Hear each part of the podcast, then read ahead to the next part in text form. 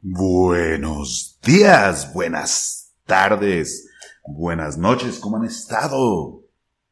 Bienvenidos a nueva cuenta a este canal donde hablamos un poco de pintura y de arte, transmitiendo en vivo desde la Ciudad de México, en la colonia Roma, aquí en la, delegación Cuauhtémoc, en el mero corazón de una de las colonias emblemáticas de esta bella ciudad. Aquí estamos pintando y comentando a Gilles Deleuze el día de hoy.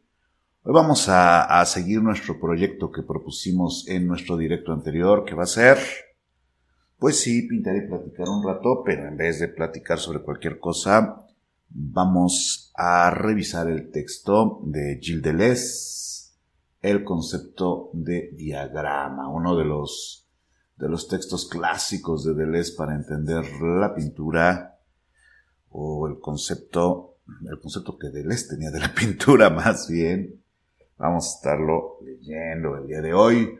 Les recuerdo que pueden seguirme en mis redes sociales, me pueden encontrar en Instagram como dr.francisco.soriano, en mi página oficial drfranciscosoriano.com. También les recuerdo que tenemos un próximo taller que inicia pasado mañana ya. Ya vamos a empezar con este proyecto presencial en la colonia Polanco, ya saben, una de esas colonias también muy emblemáticas de la ciudad, ya saben, una de esas colonias eh, pues, complicadas a veces, pero ahí vamos a estar a partir del próximo 22 de este mes con nuestro clásico taller de introducción a la técnica de Caravaggio. Vamos a estar ahí en horario de 10 a 1 con un taller de carácter presencial. Si están interesados en ir, porfa avisen para que tengamos el material adecuado, porque eh, como no nos dan nada, literalmente nada más que el espacio, pues entonces tenemos que poner de nuestros bolsillos para tener una buena infraestructura. Entonces, mientras más rápido nos avisen que van a estar acompañándonos para tener que banquitos, que, el soporte, bueno, más bien que el bastidor y esto, digo que el caballete y esto, pues mejor. Si no, pues no se preocupen, no pasa nada y lo resolvemos. Recuerden que empezamos el próximo día 22. Próximo día 22 en la Torre del Reloj, en el Jardín Lincoln de Polanco. Ahí vamos a estar en las terracitas, muy agradables para pintar las terracitas. ¿eh? La verdad es que es un lugar muy fresquito, muy bonito. No está afuera, pero si nos da el airecito y una buena iluminación, sobre todo. Si vamos a pintar en la mañana, que sea con buena iluminación. Eh, bueno, esto a partir del día 22, ya saben, informes e inscripciones en mi página oficial, en la sección de talleres o directamente en la sección de contacto. Y ahí nos llegan sus comentarios. Excelente día, Patricia, miembro del canal, Bob Starship, nuestro moderador oficial. Usted vive en la Ciudad de México, así es. Saludos desde España. Eh, Claudia, ¿cómo estás? Saludos a todo el chat, dice Starship. También les recuerdo que si quieren colaborar con este canal, lo pueden hacer con sus super chats durante esta transmisión o también con sus super gracias en los videos que vamos colgando. Hasta un nuevo video la semana que viene. Todavía no estoy seguro de cuál pero siento que Odilon Redón me está haciendo ojitos, así que igual y, y le enseñamos un par de cosas al señor Alfred Kubin. Pero todavía no lo sé, la verdad es que tengo ahí un par de videos. También podremos sacar el de Siqueiros, el de Turner también lo debemos, a ver si podemos darle velocidad a ese video de Turner que también ya, ya llevamos un rato haciéndolo. Literalmente traduje un libro para hacer ese video. vamos a ver, luego. Quédense por acá. Pues les digo, hoy vamos a hablar un poquito del concepto de diagrama. Es temprano realmente. Podríamos esperar a que llegara más gente. Igual esperamos un poquito. como no. Eh, día con un cafecito. Acá tenemos cafecito. Acá andamos con un buen café mañanero, como no. Como no vamos a estar con nuestro café. Ya no nos patrocina Gaturra, pero... ¿Qué habrá sido del café Gaturra? Ya no solo no nos patrocina, sino que ya ni siquiera existe, creo yo. Era un emprendimiento ambicioso, pero sí, estaba bueno el café, la verdad. Vamos a tirar por acá. ¿Qué marca recomienda del vermellón chino y francés? Te voy a ser honestos. Eh, a mí me gusta mucho el vermellón claro de Pinto, así, el, el de Pinto, el barato.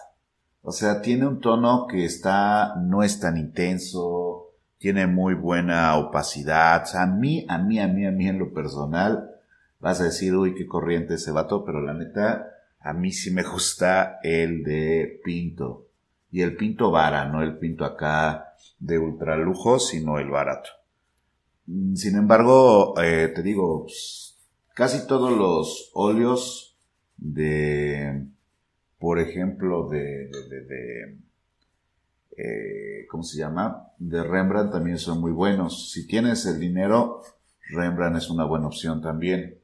Pero a mí me gusta el de Pinto. No, no lo voy a negar. sí, ya sé, es corriente, pero pues, me acomodo muy bien con él. Solo tienen una versión, que es el claro. Pero de todos los vermellones franceses que yo he probado, ese sigue siendo mi favorito. Quién sabe, debe ser como, como algunos colores de. Por ejemplo, el azul cerulio de ATL, con todo y que sí está baratón y así es mi tono de tele favorito. O sea, no, no, no lo cambiaría por el de, qué sé yo, el de Rembrandt, por decir, ¿no? O sea, la verdad es que sí me gusta mucho ese color. Y entonces, aunque sí ya sé que es como súper ñerón y todo, pues la verdad es que sí sigue siendo un color que utilizo de vez en cuando. Tampoco uso mucho azules, pues, pero cuando lo hago, sí, sí utilizo mi, mi, eh, mi cerulio de ATL. Buenos días. Eh, vamos a leer un poquito entonces. ¿Cuánta gente somos? ¿A, la cuánta gente empezamos? Somos 39. Vamos a esperar a que seamos 50. Y a los 50 empezamos con nuestro pequeño texto de El Señor de Les. Decía que este texto es una de esas, eh, es uno de esos libros que son más bien las clases que dictó el Señor de Les, pero que ha sido recopilado en forma de, de, de, de, de de memoria, ¿no? Y entonces a partir de eso podemos ver cómo se va desarrollando el pensamiento de Deleuze alrededor de lo que menciona como diagrama. Es curioso porque este concepto de diagrama, oh, esta idea del diagrama es algo muy recurrente en Deleuze, incluso en sus eh, clases sobre Foucault habla del diagrama y es importante entender que el diagrama eh, Deleuze no lo limita únicamente a lo, a lo pictórico, a lo visual incluso.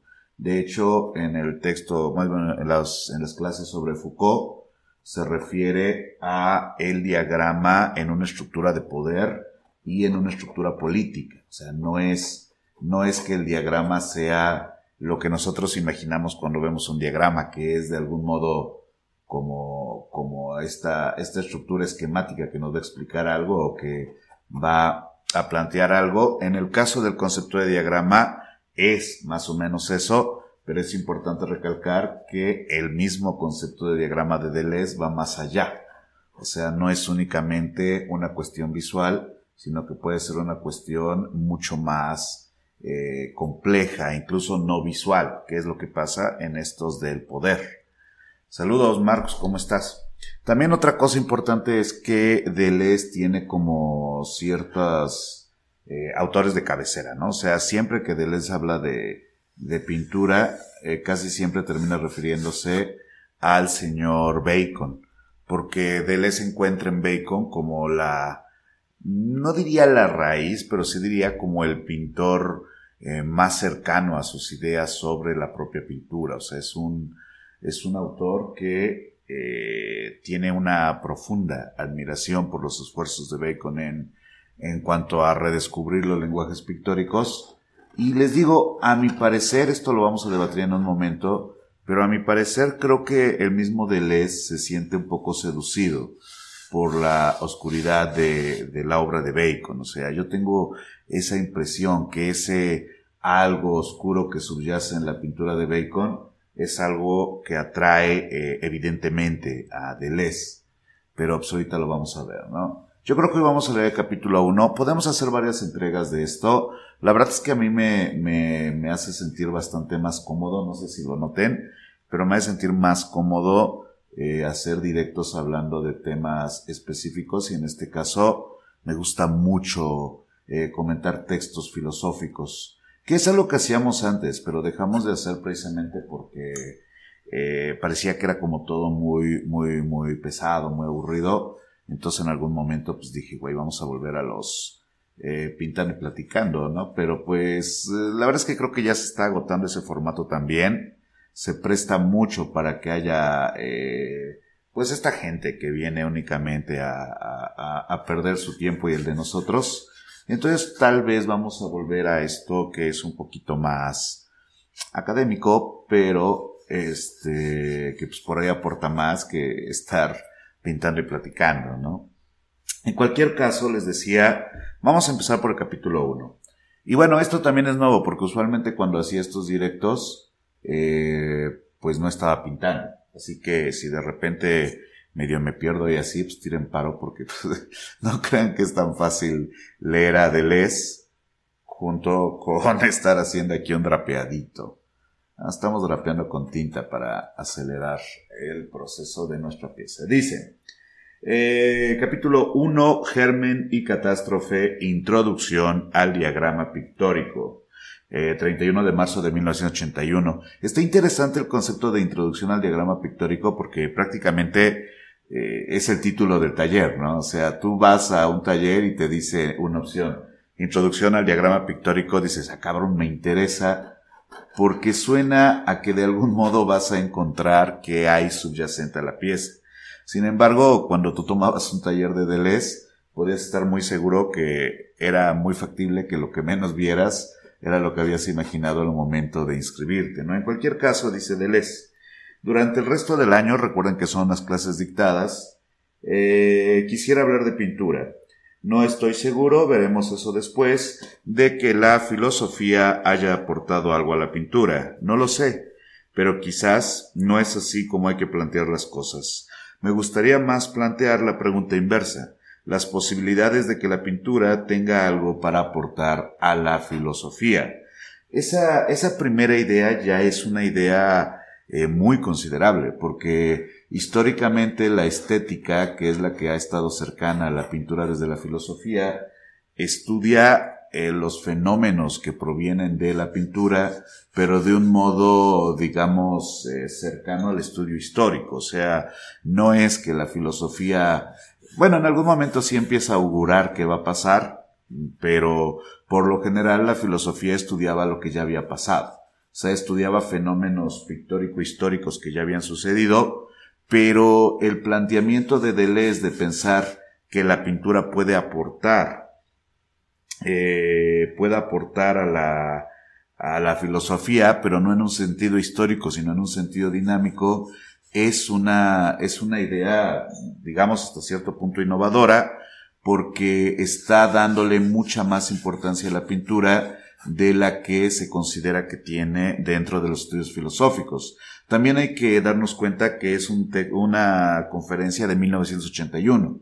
O sea, en 1981 ya pasaron las ideas de, ya pasaron las ideas de Danto, ya pasaron las ideas de Clement Greenberg, ya pasó este declive de, de la pintura en el expresionismo y el arte pop, y está en plena era Foster, o sea, ya estamos muy pegaditos a, a finales de siglo cuando se consideraba que lo de hoy era el arte conceptual. O sea, muchos autores consideraban que la pintura estaba agotada y de repente sale el señor Deleuze diciendo, güey, y si la pintura tiene algo que aportar a la filosofía, o sea, es una cosa eh, interesante, ¿no? Luego dice, eh, la respuesta, y que la respuesta a esta pregunta de si la pintura tiene algo que aportar a la filosofía, no sea para nada unívoca, es decir, que uno no pueda calcar la misma respuesta para la pintura que para la música.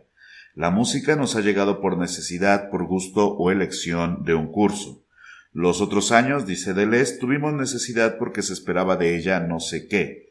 ¿Qué es lo que la filosofía puede esperar de cosas como la pintura o como la música?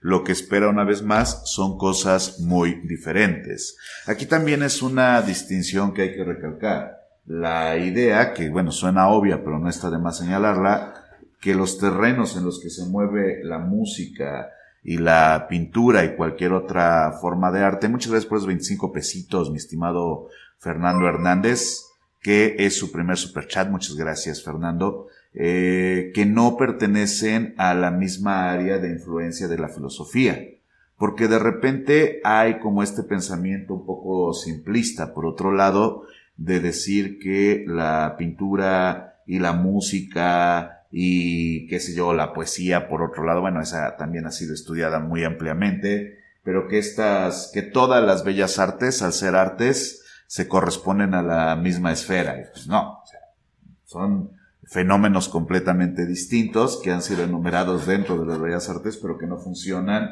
con un sistema parecido. O sea, no todo es como espiritualidad y belleza, como diría Kant.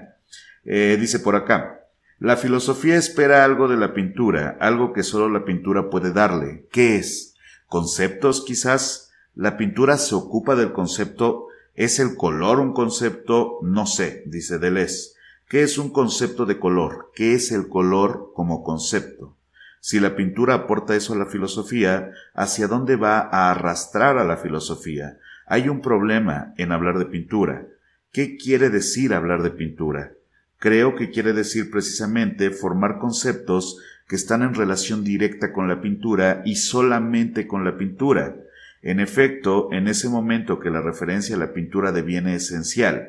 Si ustedes comprenden aún confusamente lo que quiero decir, es que ya resuelto una cuestión hay que hablar de pintura. Esto les digo, suena, bueno, ya saben cómo son las introducciones de Deleuze, a veces son un poquito ambiguas, pero es interesante porque Deleuze no está diciendo hablar de pintura como habla Clement. O sea, recuerden que Clement Greenberg lo que dice es que la pintura tiene como destino dedicarse a ella misma y entonces eso elimina la imagen para dejar la esencialidad de el material pictórico. O sea, lo que Clement eh, Greenberg va a decir es cuando la pintura ya es eh, únicamente esencia pintura, tiene que hablar del color, de eh, la textura, de la densidad, o sea, de propiedades físicas de la pintura. Y entonces cuando nosotros leemos esta introducción, podríamos pensar que Deleuze está hablando de esto, pero no, porque él está diciendo que hay que hablar desde la filosofía, o sea, que hay que hablar desde la filosofía de la pintura, porque es la, la plática posible. El concepto pintura tiene que ser desarrollado para poder hablar únicamente de pintura y en cuanto que es únicamente pintura rechaza las narrativas. O sea, ya no, ya no va a hablar de la pintura como fenómeno histórico o como fenómeno narrativo, sino de la pintura como área de la filosofía. Y eso es, digo, apenas llevamos dos párrafos y ya dices, ah, güey, o sea, me estás diciendo que habría que pensar una nueva área de la filosofía únicamente sobre la pintura. Y Deleuze dice, sí, pero esta no puede ser la estética. Eso es lo interesante. Él dice que hay que pensar la pintura en cuanto pintura, pero aislarla de otras cosas. Supongo, dice Deleuze, Aquellos que seguirán el curso saben tanto como yo sé sobre la pintura, a veces incluso más. A diferencia de Kant, Deleuze dice, güey, la neta no soy experto en pintura, pero bueno, ahí vamos, ¿no? A veces incluso más. Lo que no quiero es traer reproducciones, mostrarles. Tenemos más ganas de hablar, más ganas de hablar que de ver pintura. Por tanto, apelaría a vuestra memoria. Es en casos muy raros que mostraré una pequeña imagen cuando tenga necesidad. De lo contrario, buscarán en su memoria o irán a ver ustedes mismos pero, esto irá, pero esto irá completamente solo. No hay necesidad de reproducciones. Bienvenido Eduardo, bienvenido Matías.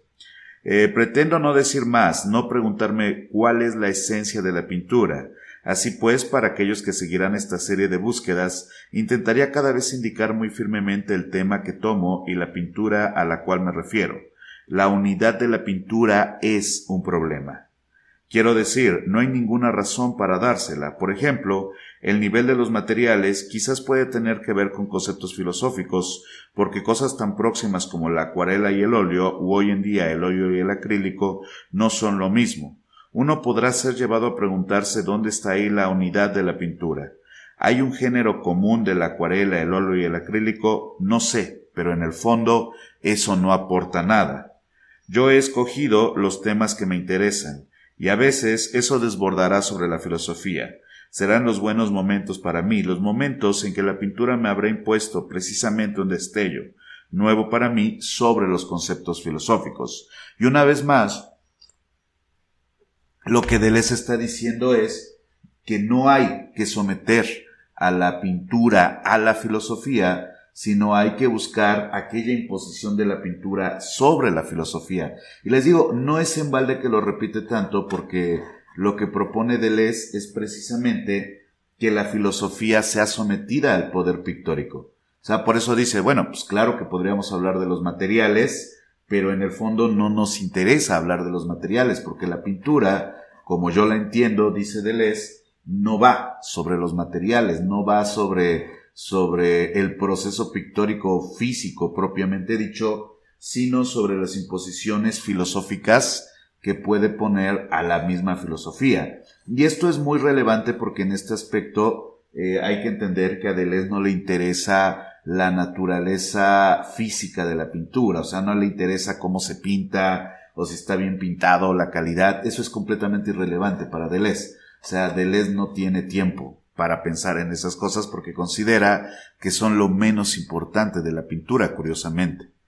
Luego dice, eh, eh, digo entonces que hoy toda mi investigación se extiende sobre esta noción de la que había hablado una vez, la noción de catástrofe. Les recuerdo que pueden ver superchats.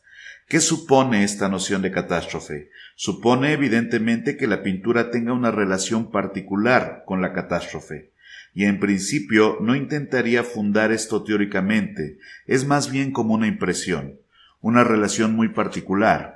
Quiere decir que la escritura o la música no tendrían esta relación con la catástrofe o no la misma, no tan directa.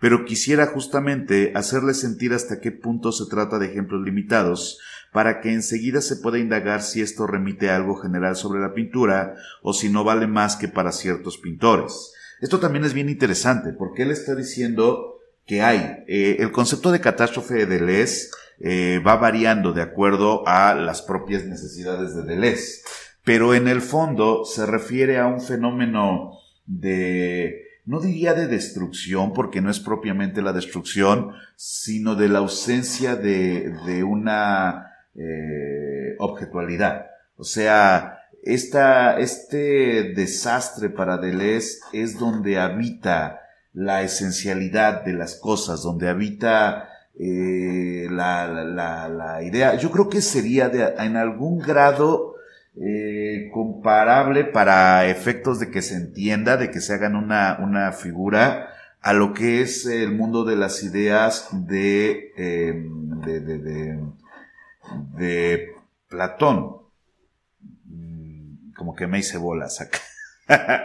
o sea, este, ¿cómo decirlo? Ah, ah, ah, ¿Cuál sería, cuál sería una, una comparación factible? Todavía estamos un poco temprano. Es que sí, yo creo que, yo creo que la idea de Platón, o sea, porque de repente dije, no, tal vez no es comparable, pero probablemente no es que sea el mismo espacio, sino que la idea de, em, de, de, de, de, la catástrofe habita dentro de los rangos de este mismo eh, fenómeno. ¿Por qué? Porque les digo que la catástrofe en Deleuze implica una esencialidad de algo que no puede ser, eh, no puede ser contenido, pero no puede ser definido. O sea, está más cerca, creo que esto lo dice Jung, si no mal recuerdo, pero está más cerca de sus propios límites y de sus propias formas que no pueden ser transmutables a una estructura comprensible dentro de nuestro sistema. Y entonces cuando el señor Deleuze habla precisamente de la catástrofe, eh, lo que está diciendo es la pintura se acerca a ella mejor que eh, la música o mejor que la literatura y muy probablemente es por la naturaleza eh, digamos como salvaje de la pintura. ¿En qué sentido? Que para que tú hagas música o para que tú hagas este, mm, ¿cómo decirlo? Eh, literatura, eh, se tiene que dominar un código. O sea, cuando tú haces literatura, pues al menos tienes que saber hablar. Por ahí lo estás dictando, por ahí no sabes escribir, pero tienes que saber hablar. Y en el caso de la música, considerando la música una estructura formada, es decir, no, aunque deberíamos de considerarlo tal vez eh, la música, la música tribal, que creo que no está pensando en ella, Deleuze evidentemente, a lo mejor esa sí tiene que ver precisamente por su naturaleza, este, por su naturaleza, eh, ¿cuál es la palabra? improvisada, él piensa en la pintura porque la pintura es más inmediata, o sea, Deleuze está pensando en la brutalidad de la pintura cuasi instantánea de Bacon o cosas así. Luego vamos a ver que Bacon no era tan instantáneo como le gusta creer a Deleuze, pero eh, el punto es ese, que él piensa que la posibilidad de la pintura en su inmediatez y en su naturaleza agresiva la acerca a la catástrofe. Gracias por el super chat, mi estimado Bob Starship. Luego dice, Superchat para recordar que pueden enviar superchats. Bueno, ya saben que pueden enviar superchats. Quisiera justamente, dice él, hacerles sentir hasta qué punto se trata de ejemplos limitados para que enseguida se pueda indagar si eso remite a algo general sobre la pintura o si no vale más que para ciertos pintores. Esto también es importante porque él dice, bueno, igual y no es un fenómeno pictórico, no es un fenómeno de la pintura, sino es un hecho aislado a algunos autores dentro de la pintura. No sé nada de antemano. Los pintores sobre los cuales quisiera apoyarme los tomo relativamente de una misma época y es de una época reciente. Quisiera apoyarme sobre esta serie La catástrofe y ver a dónde nos lleva. Tomo como ejemplo a Turner, un gran pintor inglés del siglo XIX, Cézanne, Van Gogh, Paul Klee y un moderno también inglés, Bacon. No tomo aquí más que a grandes, desde luego. O sea, él no quiere algo que sea menos que un, que un Torder, ¿no? Lo cual pues ya está muy cabrón. Luego dice, lo que quiero decir, y soy completamente prudente, muy muy prudente, es que todos somos conmovidos en un museo por cierto número de cuadros. Hay pocos museos que no presenten algunos cuadros de este tipo. Eh, cuadros que pintan una catástrofe. ¿Qué tipo de catástrofe? Por ejemplo, cuando la pintura descubre las montañas, cuadro de avalancha, cuadro de tempestad. Esto es interesante porque el primer ejemplo al que se refiere Deleuze es la avalancha de Turner. A mí me interesa particularmente este ejemplo porque yo tuve oportunidad de estudiar a detalle eh, la avalancha de Turner cuando estuvo expuesta aquí en México en la exposición de paisajismo inglés gracias a, una persona que, que, no voy a mencionar quién para no meterle en problemas, aunque ya llovió desde entonces, pero pues no debería de haberme permitido estar tan cerca, pero eh, pude observar la pieza aquí, a centímetros, y les digo, lo interesante es que no es una cuestión pictórica, o sea, no es una cuestión únicamente de cómo está, de qué está pintado o cómo ha sido pintado, sino de qué es lo que está pintado. O sea, Obviamente es una avalancha, pero no es únicamente una avalancha. La avalancha de la que habla eh, Turner en la pintura de la avalancha no es la avalancha física, sino una avalancha de carácter filosófico. Dice él, ¿qué quiere decir esta observación desprovista de todo interés? Es idiota, pero no, puesto que noto que esta pintura catástrofe se extiende a todo el cuadro, algo que siempre está presente en los cuadros que está quizás muy a menudo presente. Corrijan ustedes mismos, nunca digo siempre. Estos cuadros catástrofe extienden a todo el cuadro, generalizan una especie de desequilibrio de cosas que se desploman, de caídas. Ahora bien, una cierta manera de pintar ha sido siempre la de pintar desequilibrios locales, porque es muy importante el tema de la cosa en desequilibrio. Uno de los escritores que ciertamente han escrito más profundamente sobre la pintura es Claudel, principalmente en un libro espléndido que se titula eh, el ojo como Ecu, no sé cuál sería la traducción, eh, y que se apoya sobre todo en los holandeses. Claudel dice muy bien, ¿qué es una composición? Ustedes ven, eso es un término pictórico. ¿Qué es una composición en pintura?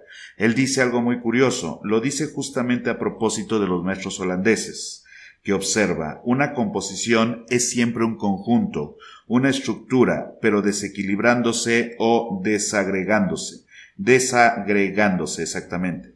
Retenemos eso por el momento. Y esto es curioso porque, pues, como ustedes sabrán, durante... Aquí hay, aquí hay algunas cosas que vale la pena reflexionar. Por ejemplo, una de ellas es que Turner eh, trabaja una pintura que a propósito tiene una composición que se consideraría fallida en una tradición eh, italiana o en una tradición renacentista. ¿Por qué?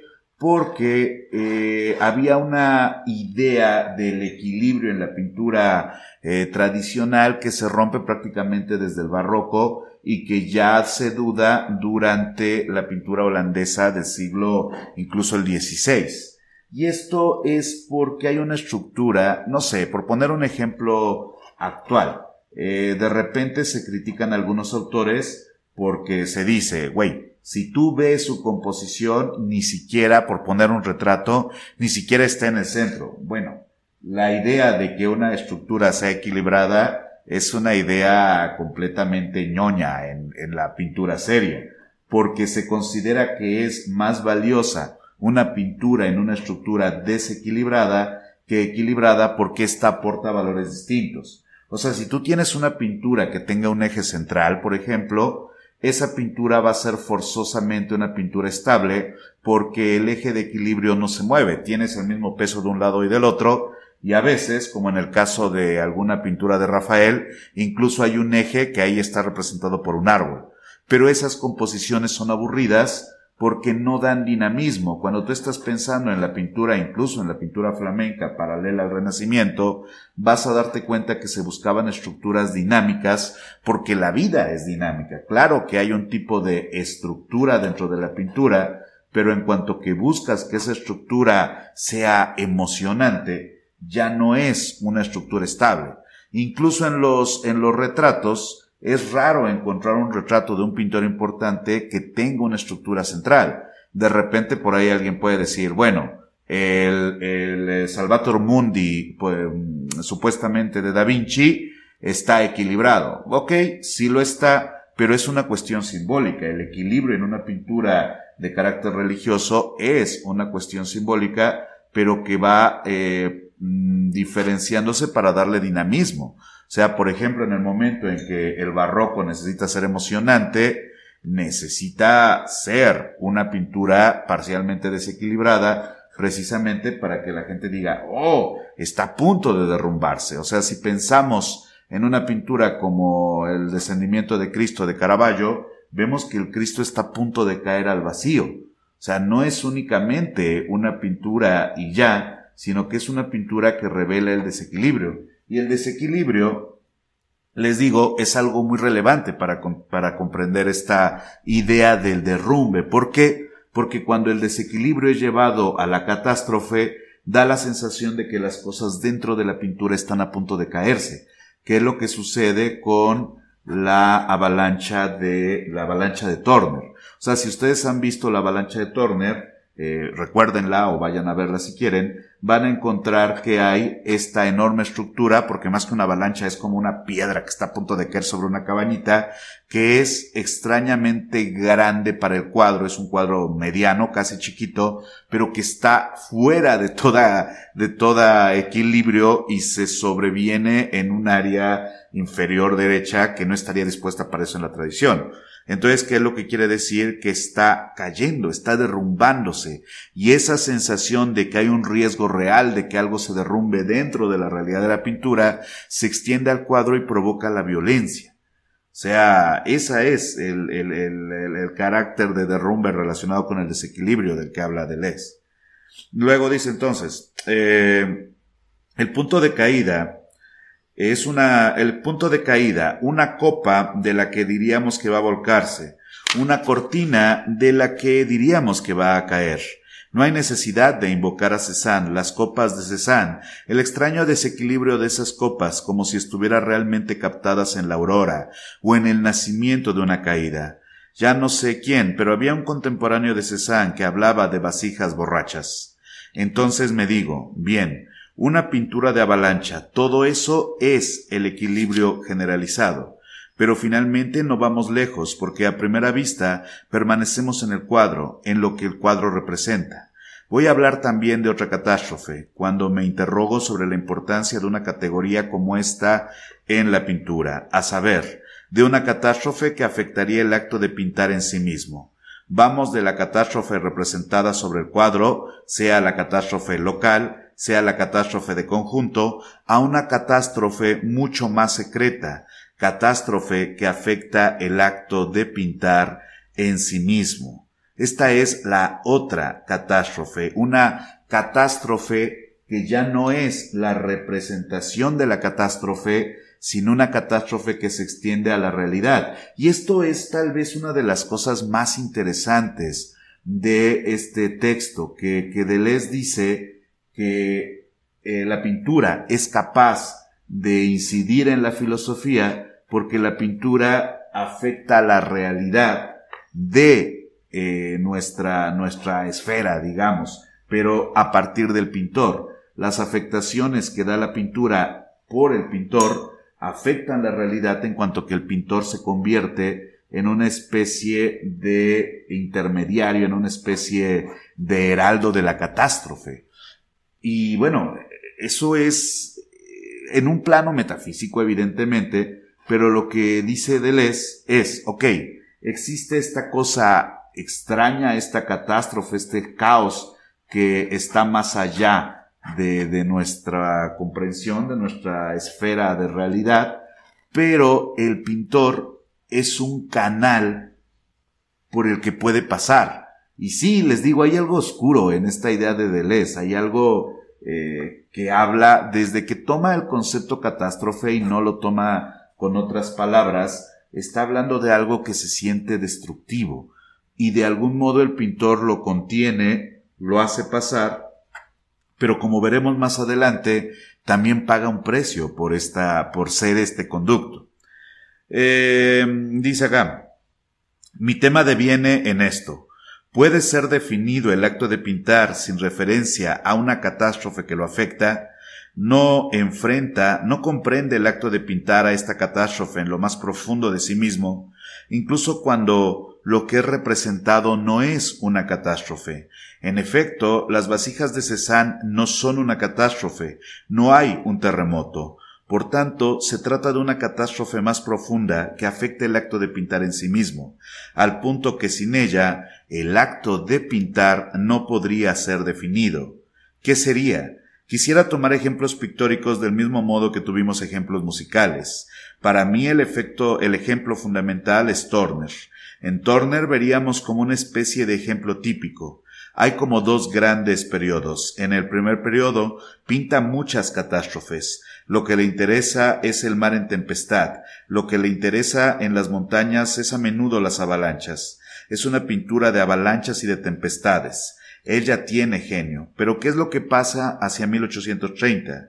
Todo el mundo está de acuerdo sobre esta asignación de fechas, como si esta catástrofe que afecta el acto de pintar extrañamente pudiera estar fechada como si esta catástrofe que afecta el acto de pintar extrañamente podría estar fechada. ¿Qué quiere decir?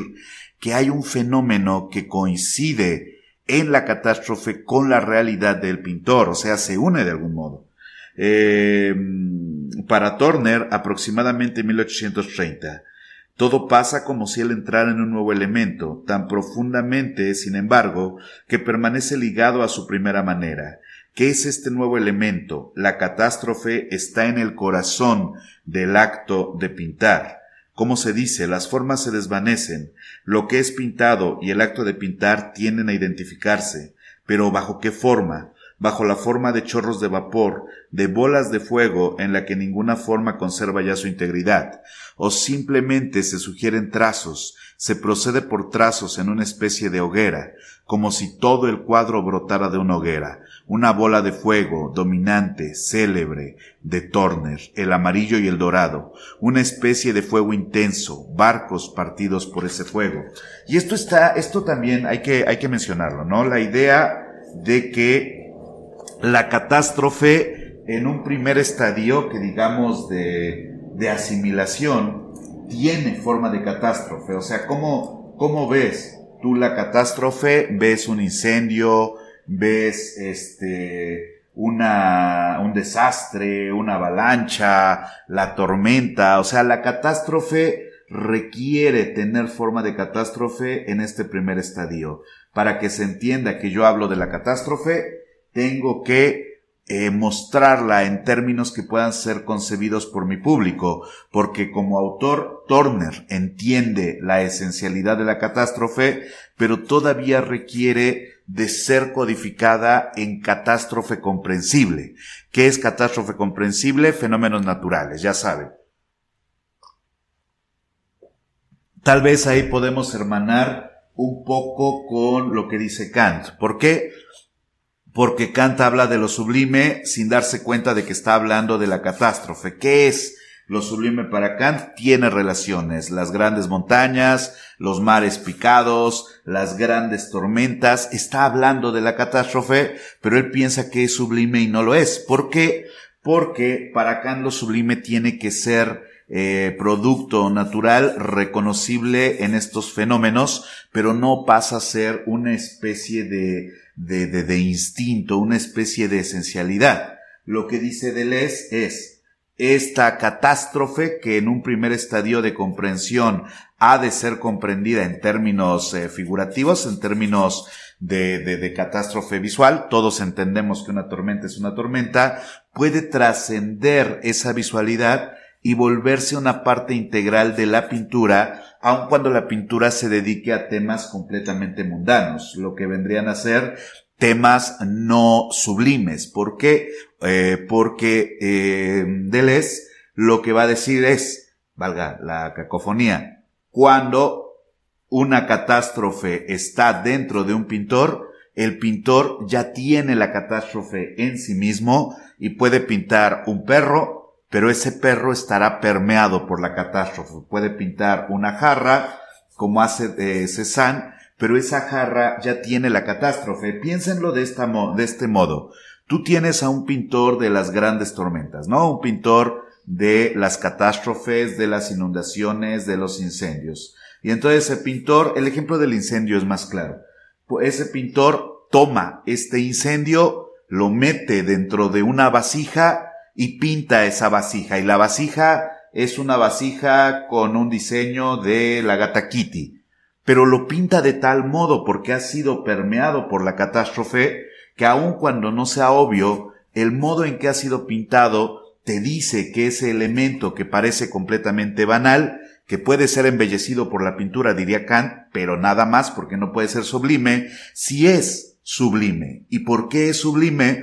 porque el pintor se las arregla para que dentro de esa vasija con diseño de Kitty, tú sepas que hay un incendio, que hay una inundación, que hay una catástrofe. Y esa es la enorme diferencia de la teoría de la catástrofe de Deleuze, o más bien del concepto de catástrofe de Deleuze, que podríamos entenderlo cerca del concepto de lo sublime, pero Deleuze dice eso que es sublime para, para, para Kant, que es catástrofe y, y, este derrumbamiento y violencia para eh, Deleuze, se mantiene aún en el motivo más banal, porque ha sido permeado por la catástrofe, porque contiene la catástrofe, de tal manera que los cuadros de Cézanne, aunque no son cuadros de catástrofes, no son cuadros de tormentas como en Turner,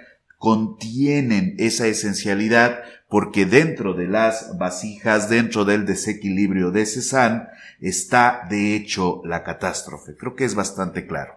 Luego dice el señor Deleuze. Eh, dice por acá. Ah, eh, quiero tomar fundamental Turner para Turner acá. Eh, un ejemplo típico es un cuadro cuyo título es complicado. Luz y color, la teoría de Goethe, la mañana después del diluvio. Hermosa pintura. Búsquenla, es como color a lo bruto.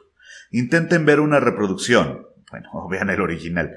Eh, él mismo lo ha llamado así, inspirado en la teoría de Goethe, puesto que Goethe ha hecho una teoría de los colores. El cuadro está dominado por una gigantesca y admirable bola de fuego dorada. Eh, una bola que asegura una especie de gravitación de todo el cuadro. ¿Por qué me importa el título? Turner ha dejado, ha dejado montones de acuarelas en fajos. Ustedes conocen la historia de Turner. Bueno, y si no la conocen, tengo un video sobre eso, así que vayan a verlo. Ahí está la biografía de Turner. Y también les recuerdo que pueden enviar superchats. Em, eh, como se dice, era tan avanzado para su tiempo que no mostraba sus cuadros. Gracias por los 25 pesitos, mi estimado Gustavo Toski. Pregunta, ¿entonces se refiere a la esencia del pintor? No, no se refiere a la esencia del pintor, se refiere a algo que está afuera de todo. O sea, de hecho no se refiere a todos los pintores, sino que algunos pintores pueden servir de canal. ¿Se refiere a la esencia del pintor? Pero para eso tienen que responder al llamado del diagrama. O sea, de hecho, Deleuze, digo, no hemos llegado a esa parte, pero dice, no todos los pintores pueden hacer esto. Dice entonces, eh, Turner ha dejado montones de acuarelas en fajos. Ustedes conocen la historia de Turner, como se dice era tan avanzado para su tiempo que no mostraba sus cuadros, los tenía en cajas.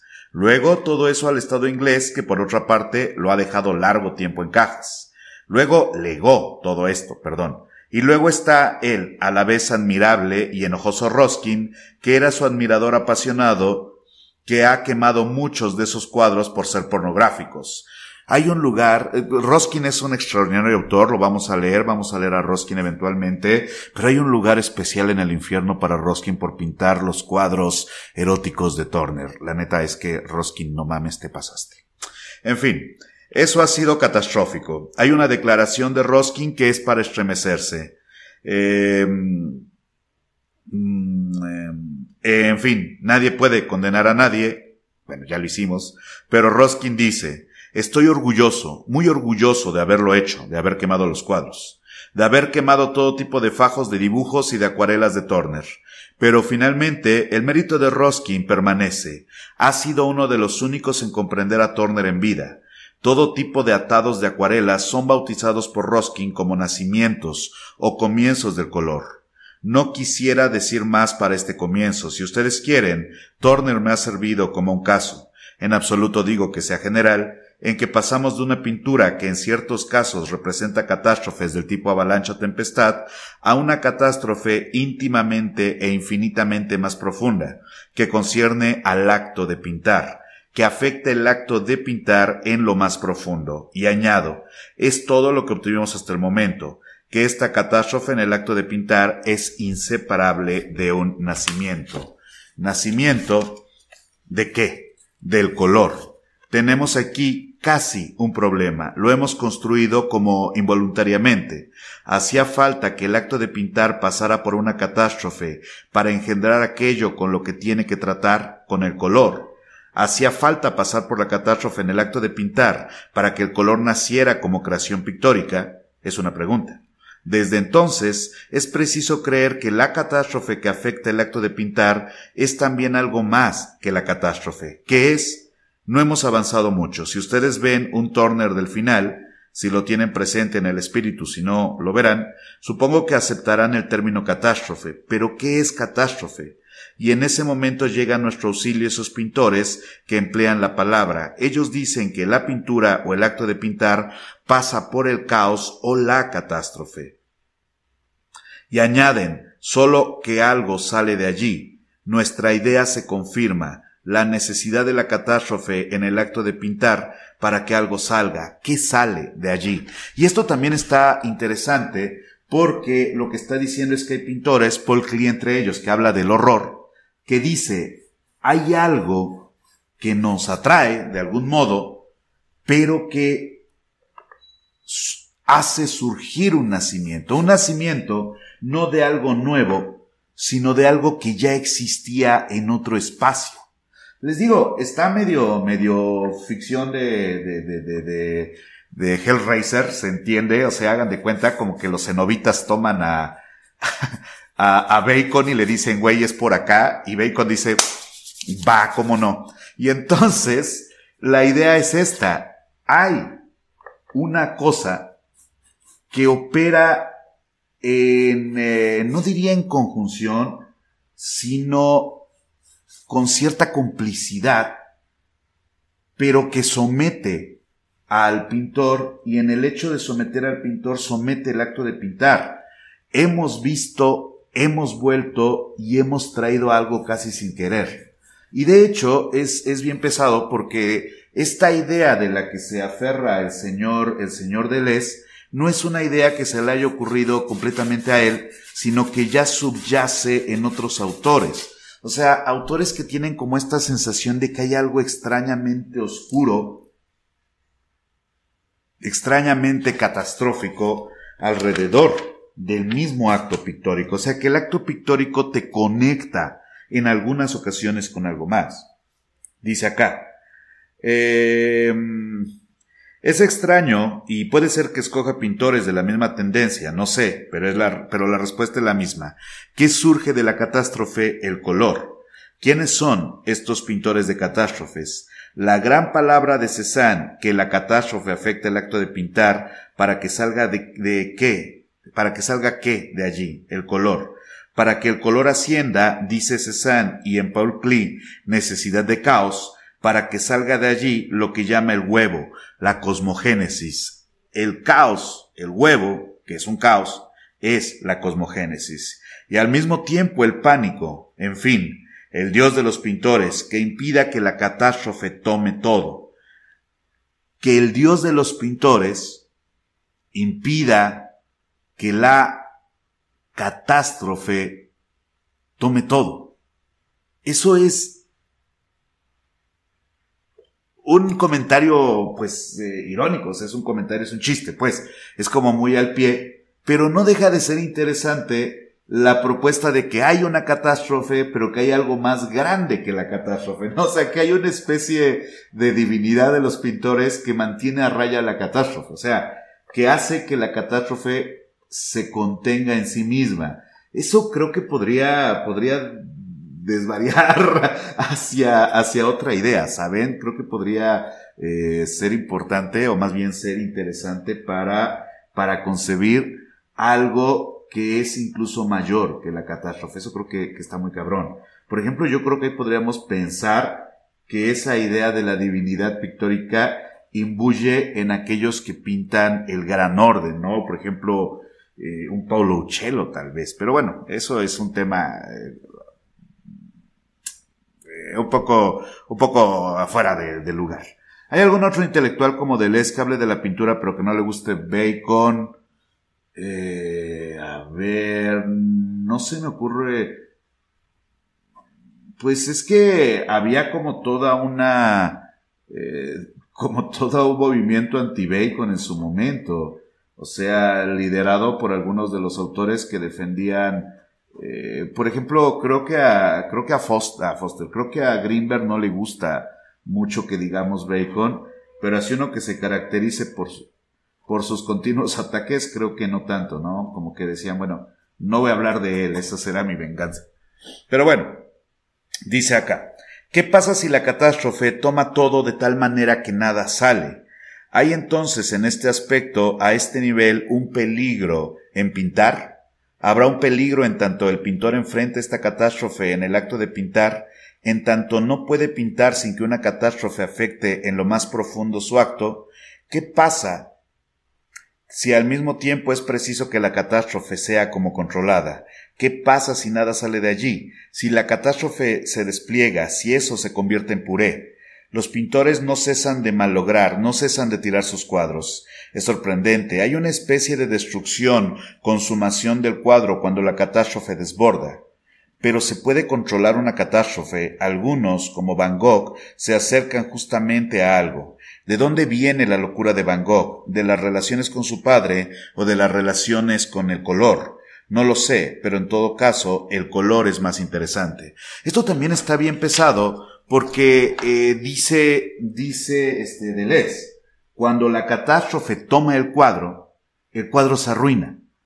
O sea que la catástrofe no puede ser únicamente eh, caos, porque la catástrofe requiere ser traducida al concepto pictórico, al lenguaje pictórico. Pero cuando se hace mal, la catástrofe deviene en un mal cuadro porque la catástrofe se ha desbordado.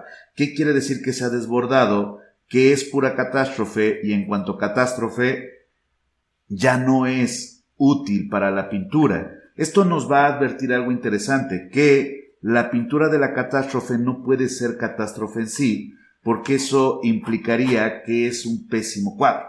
Y en cuanto, o sea, que, que, ya no es una obra viable. Y en cuanto ya no es una obra viable, el, pintor desecha esta obra al considerar que ha malogrado el intento de recrear precisamente la catástrofe en términos pictóricos. ¿Cuánto llevamos de directo? Casi me tengo que ir. Hoy vamos a hacer un directo cortito, un directo más chiquito, pero estamos aquí comentando el concepto de diagrama del señor Gilles Deleuze. Les recuerdo que pueden enviar su superchat, que tenemos un curso que empieza el próximo día 22, curso presencial en la Galería de la Torre del Reloj de la zona de Polanco, acá en la Ciudad de México. Si van a asistir, por favor, manden un correo para esperarlos en esta locación. Y bueno, entonces estábamos en esto, ¿no? Que la idea de este, de Deleuze es esta. No puede haber solo catástrofe porque la catástrofe es eh, no operante. O sea, se requiere como una cosa que eh, coordine la esencialidad de la catástrofe para que ésta funcione en la pintura. No, no va a funcionar. Por ejemplo, hay que entender esto. Eh, en Pollock, supongamos que Pollock pinta catástrofes, no puede ser únicamente Pollock lanzando la pintura al azar, sino que tiene que haber este control que vemos en los videos de cómo pintaba Pollock, donde él se mueve sobre el cuadro. Parece que es al azar, pero no lo es, supongamos, y a partir de ello hay un mínimo control sobre la catástrofe del azar. Claro que las salpicaduras y tal se mueven a su propia naturaleza, pero en cuanto que un elemento puede eh, moverse coordinando ese azar, entonces ya modifica la catástrofe. Y a partir de esto, estos videos donde tratan de ridiculizar a Pollock con, eh, con, con, con, con péndulos o demás elementos que van goteando pintura no funcionan porque no son controlados por un ente que haya accedido al caos. Esa es la diferencia. El elemento humano es necesario para obtener algo del caos porque solo el elemento humano puede ir y traer algo. Ahorita decía alguien eh, eh, que se puede entender como las IAS, pero esto no es correcto porque las IAS no pueden eh, asimilar el caos en su naturaleza en cuanto que racionalizan todo a datos y números. El único modo de adentrarse en el caos y obtener algo de vuelta es a partir de la propia incapacidad del pintor de comprender el absoluto del caos, del absoluto de la catástrofe. Lo que va es que va, es revolcado por la catástrofe como una ola y esa vuelta donde llegas escurriendo y con las rodillas raspadas porque el aula te revolcó, es lo que te ha dejado el caos. Y entonces el pintor vuelve con los vestigios del caos que lo ha afectado y trabaja con ese residual, no con el caos mismo, no con la catástrofe misma, sino con el residual de la catástrofe que ha impregnado su eh, eh, su, su, su, su, individuo, su, su, su eh, ¿cómo decirlo? Eh, pues eso, su humanidad. En, en cualquier caso, las IAs no creo que entren en la catástrofe, no es el sentido de, de, de la lectura de Deleuze. Estoy bastante seguro que la IA no es capaz de, de comprender el caos puro en cuanto que los datos que están dados son datos creados. Así que no se acerca porque estamos hablando en filosofía, no en eh, términos de la tecnología. O sea, no. En fin. Dice entonces, eh, por acá dice, ah, ah, ah, nuestra tarea, nuestra tarea ahora van a ser, ah, chinga, ya vamos a acabar el capítulo, espérese. Eh, a ver, déjenme ver, nada, todavía falta un buen pedacito. Dice acá, nuestra tarea ahora va a ser dos textos. Después de todo, esto sitúa nuestro problema. No he hablado aún de los textos de los pintores. Creo que la manera en que un pintor habla de su pintura no es análoga, vamos a leer textos de pintores ya que estamos, no es análoga a la manera en que un músico habla de su música. No digo que una sea mejor que la otra, digo que un texto de un pintor, de un texto de un pintor es preciso esperar cosas de un tipo muy particular. Voy a invocar supuestos textos de Cézanne y un texto formal de Klee, que tiene en común el hecho de hablar de la catástrofe en las relaciones con la pintura. Gasquet ha hecho un libro muy importante sobre Cézanne. En ese libro él se toma un poco de Platón y de Sócrates, es decir, después de muchos años restablece y reconstruye diálogos y conversaciones con Cézanne, pero no es la transcripción. La pregunta es qué es lo que Gasquet, que no es pintor sino es escritor, añade. Muchos críticos son muy desconfiados respecto a este texto pero los argumentos que se tienen son muy extraños. Sobre este punto estoy completamente con Maldiney, que considera, al contrario, que es un texto que se atreve a ser muy fiel. Ustedes saben, digo esto al pasar, que hay una especie de leyenda, de rumor, que se corre de que los pintores serían criaturas incultas y no muy listas. Desde que leemos lo que escriben los pintores, uno se tranquiliza, no es lo uno ni lo otro. Ahora bien, una de las razones por las cuales se discute la autenticidad del texto de Gasquet es que, extrañamente, Cézanne se pone a hablar de a ratos como un post-kantiano. Gasquet conoce muy bien la filosofía kantiana y de hecho a Cézanne le gustaba mucho hablar con las personas cuando tenía confianza. Les preguntaba un montón de cosas. Por otra parte, Cézanne era muy muy culto. No lo mostraba o lo mostraba raramente, actuaba un papel sorprendente como de campesino, de pajuerano, mientras que sabía y leía mucho. Es muy difícil de comprender. Los pintores siempre parecen no haber visto nada, no saber nada.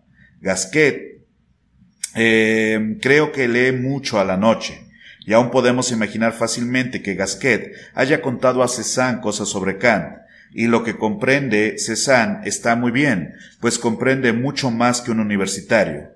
Gasquet le hace decir en un momento esta frase muy bella.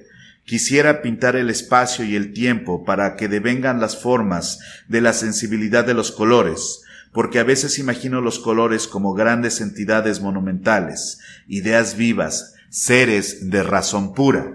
Evidentemente aquí eh, está pensando precisamente en Platón.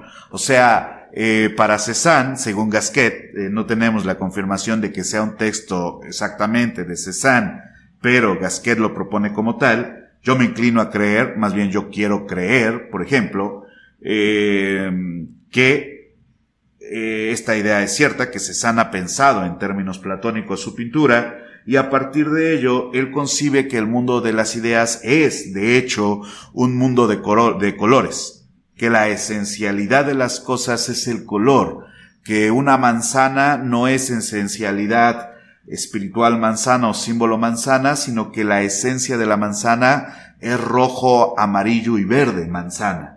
Eh, entiende la esencialidad del caos en el color del caos. Entiende la esencialidad de la cosa en el color de la cosa, que no necesariamente, como viene a probar Gauguin de manera posterior, tiene que ser el color perceptible. En Gauguin, la esencialidad del perro café es perro naranja. ¿Por qué? porque es una esencialidad espiritual, no es una esencialidad perceptible, sino que va más allá de lo que podemos ver, pero que la pintura puede traer de ese más allá. Eh, pregunta aquí Gustavo, ¿cuál es azul más utilizas? Yo utilizo mucho el azul de Rublep, el azul cobalto. Es mi favorito. Les recuerdo que pueden enviar superchats, ya que hicimos esta pausa. Dice, eh, entonces los comentadores dicen, Cézanne no ha podido decir eso. Es Gasquet quien se lo ha hecho decir.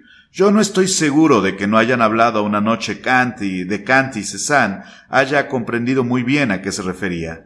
Cuando digo que comprenden mejor que un filósofo, digo que han visto muy bien que la relación noumeno-fenómeno de Kant, que han visto muy bien que en la relación noumeno-fenómeno de Kant, el fenómeno era de cierta manera la aparición del noumeno. De ahí el tema. Los colores son las ideas noumenales y son los noumenos y el espacio y el tiempo son la forma de la aparición de los nórmenos, es decir, de los colores. Los colores aparecen en el espacio y en el tiempo, pero en sí mismo no son ni espacio ni tiempo. Es una idea muy interesante. De seguro el texto de Gasquet al mismo tiempo mecha cosas de cartas que han le enviado, hace mezclas, pero en cuanto a lo esencial, todo es bueno para nosotros. En el texto que voy a leer a continuación, Cézanne distingue dos momentos en el acto de pintar. El momento, eh, lo comento casi lógicamente, nos va a aportar cosas que están en medio de nuestro problema. Al primer momento lo llama caos. Cézanne llama caos al primer momento, abismo. Si leen bien el texto, que es una conversación supuesta, verán que al segundo momento lo llama catástrofe. El texto se origina muy lógicamente y muy, rigurosamente. En el acto de pintar existe el momento del caos y luego el momento de la catástrofe. Aquí es interesante porque ya estamos viendo que no es la misma cosa. Habíamos entendido caos y catástrofe como algo similar, el mismo hecho, el mismo ente, la misma cosa, pero César nos dice, no, no es la misma cosa, son dos cosas distintas. ¿Por qué? Caos, estoy al borde de el, eh, del precipicio, catástrofe, he caído al eh, precipicio. Ese es el punto interesante. El caos es el momento en que me inclino sobre el precipicio, sobre el mar, pero aún tengo los pies en el borde. Estoy a punto de caer. Pero la catástrofe es la caída donde ya no hay asidero algo más en esta idea de Cézanne. Eh, bueno, el texto se organiza muy lógicamente y muy rigurosamente. En el acto de pintar existe el momento del caos, borde, luego el momento de la catástrofe y algo sale de allí. Del caos, catástrofe, el color. Cuando sale, porque a veces no sale, a veces solo caes y te ahogas y no, no agarras de vuelo. Eh, una vez más, no se excluye que nada salga de allí, no es seguro, no está dado de antemano. He aquí el texto. Comienzo por el primer aspecto. A mi modo de ver, diría que es cuando el primer momento se termina. Para pintar un paisaje debo descubrir, dice Cézanne, ante todo las bases geológicas.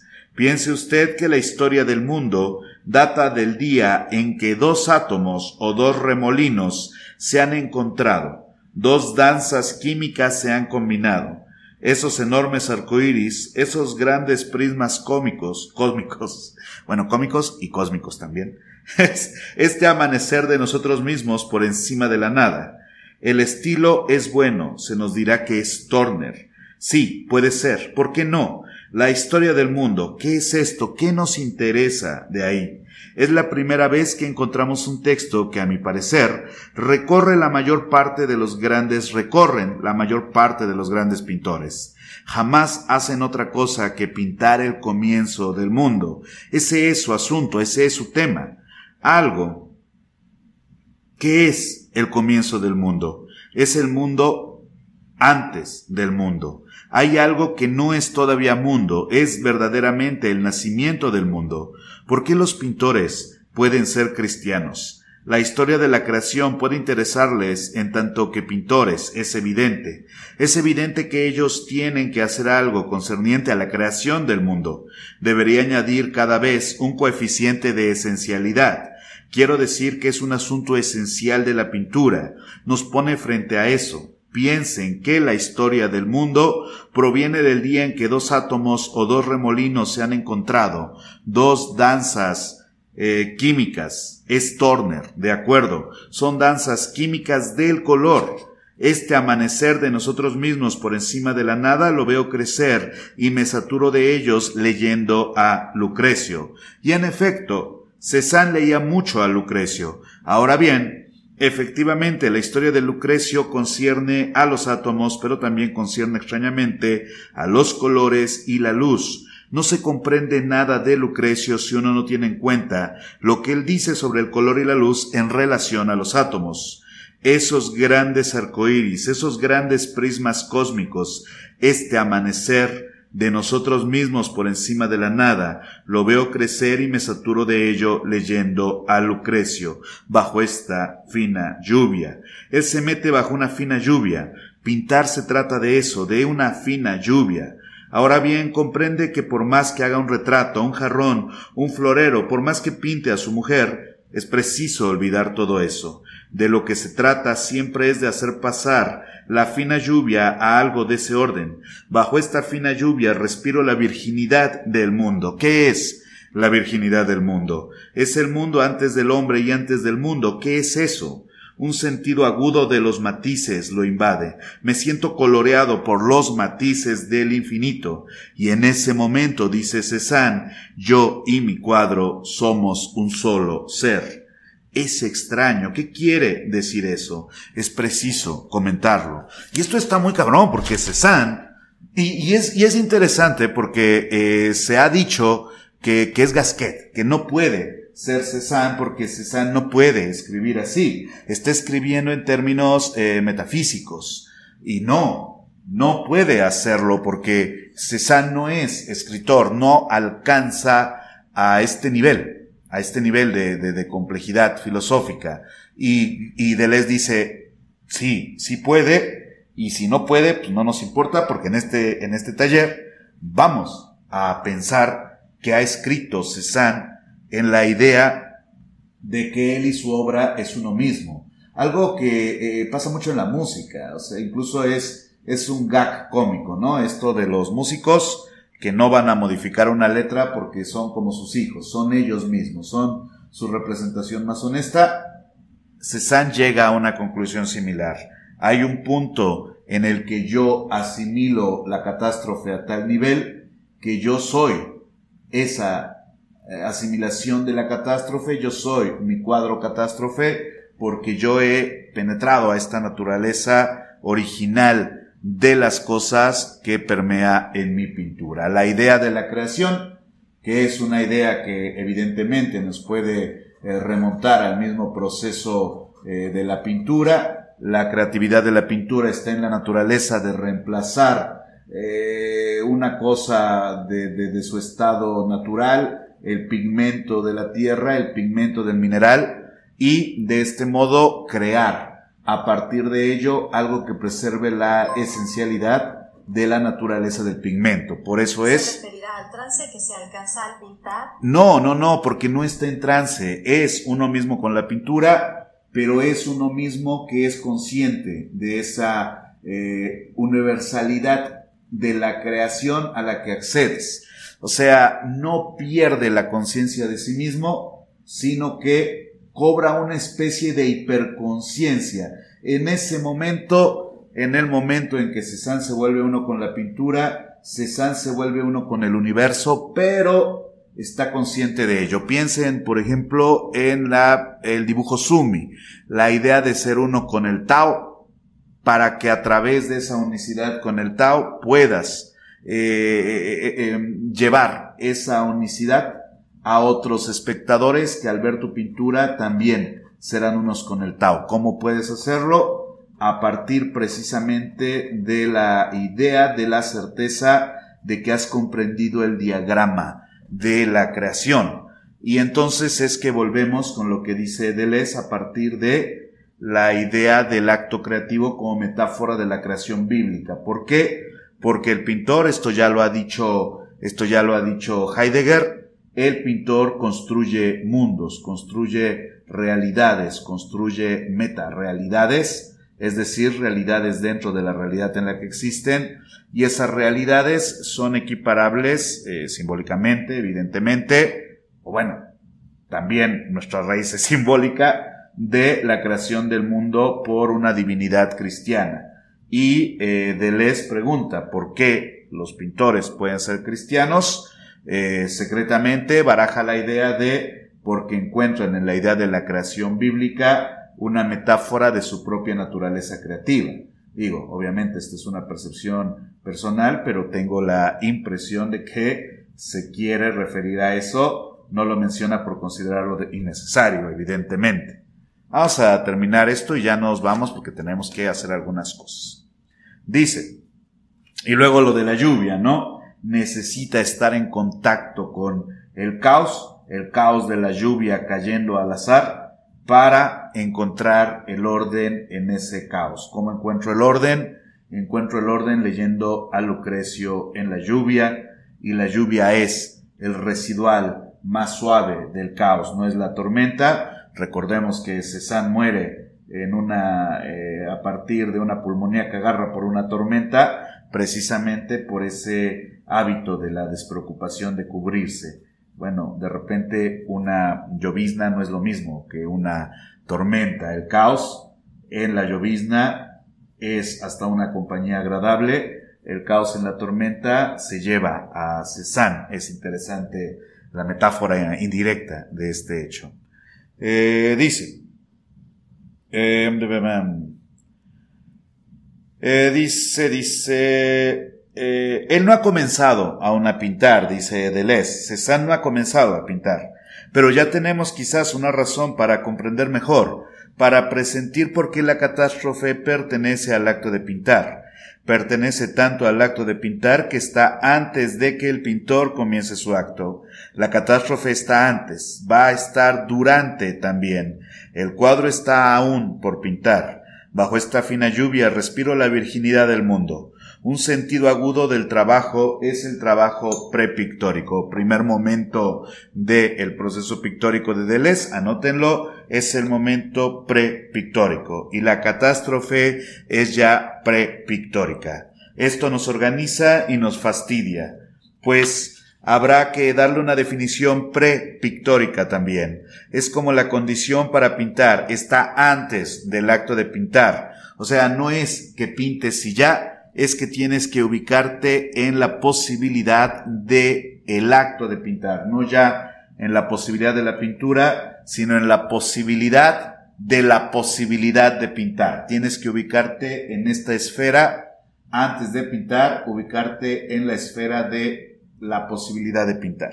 Luego, eh,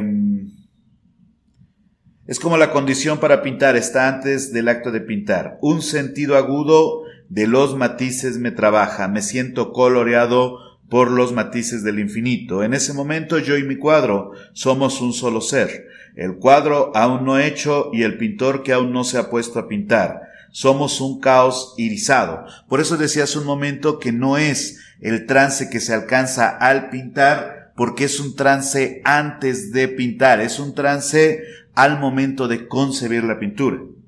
Eh, el cuadro aún no se ha hecho y el pintor que nos ha puesto a pintar. Somos un caos irisado. Ustedes ven, no he pintado nada aún. Llego frente a mi motivo y me pierdo en él. Sueño, vago.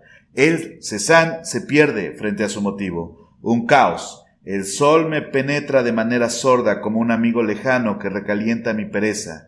La fecunda, germinamos. Vaya, dice Deleuze, el germen.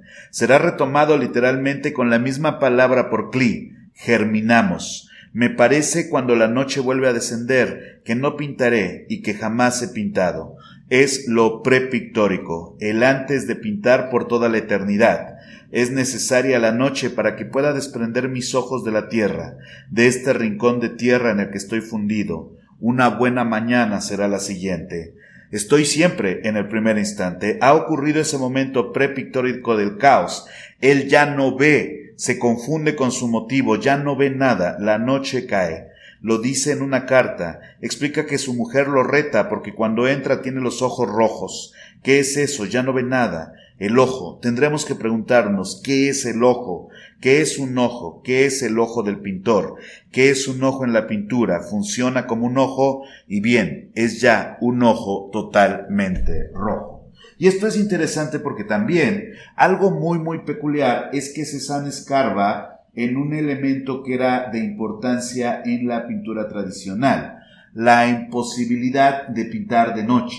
La noche era un oponente de la pintura en cuanto que la oscuridad no permitía el trabajo. Claro que podías poner tus velas, pero cualquiera que haya jugado al, barroco, al romántico y haya puesto velas, sabrá que es muy difícil, muy difícil, por no decir casi imposible, pintar adecuadamente por velas. Esto es, el germen existe, el fenómeno prepictórico se da, pero es corrompido por la ausencia. La oscuridad no es el caos, en cuanto que el caos provoca color, provoca luz, pero la oscuridad, la ausencia de la luz y por tanto del color, recordemos cómo es que existe el color, el color existe por incidencia de la luz y no por una presencia constante, entonces el caos no es que sea derrotado, no es que sea vencido por la ausencia del color, es que obliga a la gente del caos a descansar. El caos no descansa, pero el pintor descansa ante el riesgo de perder la vista, ante el riesgo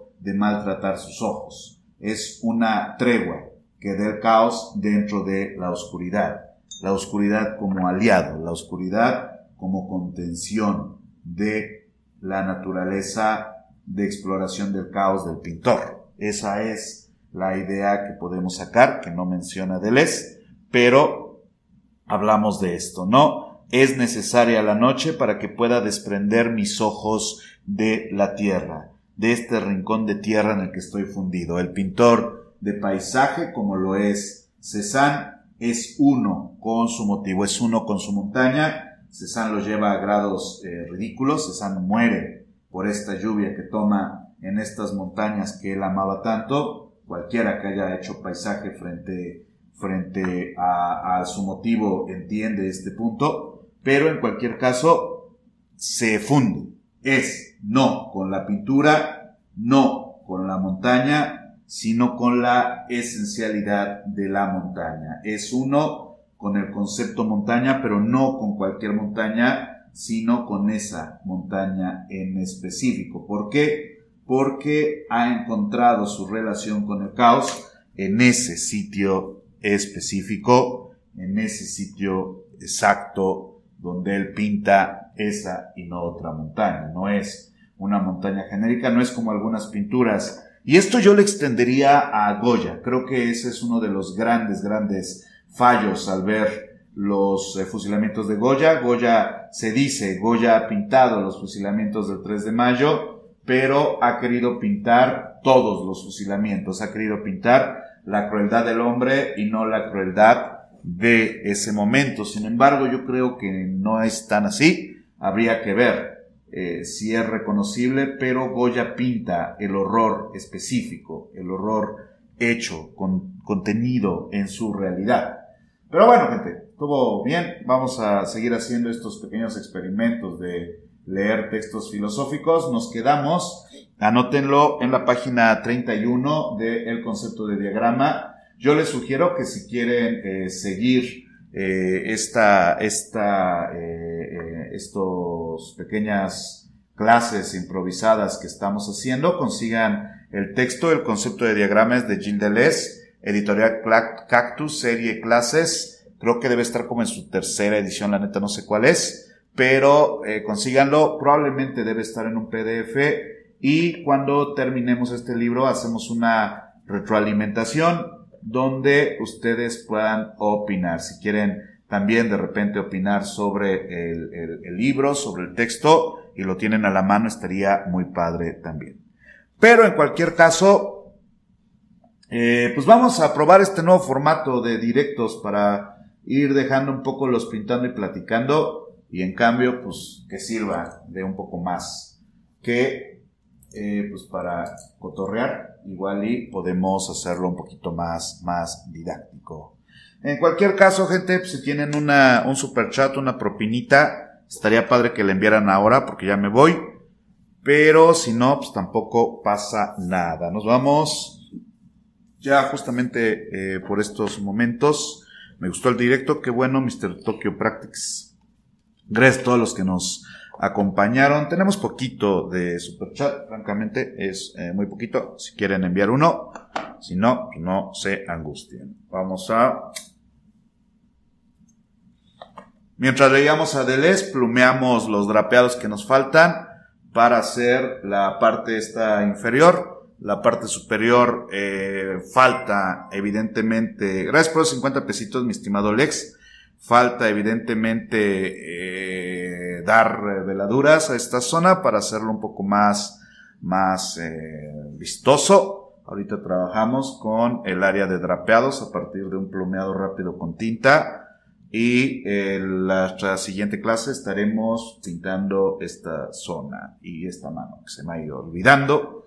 Y también les recuerdo que tenemos el próximo taller Introducción a la técnica de Caravaggio a partir del día 22, a partir del día 22 de abril. Este se va a desarrollar en la Galería de la Torre del Reloj dentro de Parque Lincoln, Emilio Castelar y Edgar Allan Poe, Colonia Polanco, quinta sección, Miguel Hidalgo, Pueden pedir informes al teléfono 56 39 54 61 99 vía WhatsApp. No se contesta llamadas, pero se contesta WhatsApp o a la dirección de correo tallerdrsoriano.com y en mi página oficial de rfranciscosoriano.com donde encuentran el, donde encuentran el, el programa del taller y también las eh, indicaciones de cuáles son los materiales que vamos a estar utilizando pues, eh, pues he sido todo por el día de hoy. Muchas gracias por su compañía. Muchas gracias por los super chats que mandaron. Y pues consíganse el concepto de diagrama y lo vamos a leer. Lo vamos a leer muy pronto. Y vayan recomendando textos. Estaba, estaba pensando leer a Baudelaire. Creo que Baudelaire también es un buen texto para leer. Ahorita yo creo que vamos a tratar de leer libros completos, porque igual, pues, estamos pintando y platicando, pues mejor pintamos y leemos. Total, ¿no? Pero bueno, desde la Ciudad de México, soy el doctor Francisco Soriano, les mando un abrazo, un saludo, manténganse extraordinarios, síganme en mis redes, vamos a subir esta cápsula a Spotify, si quieren escucharla, la vamos a subir el día de hoy, lo prometo, vamos a subir dos capsulitas y nos vemos muy pronto. Hasta luego a todos. Bye bye.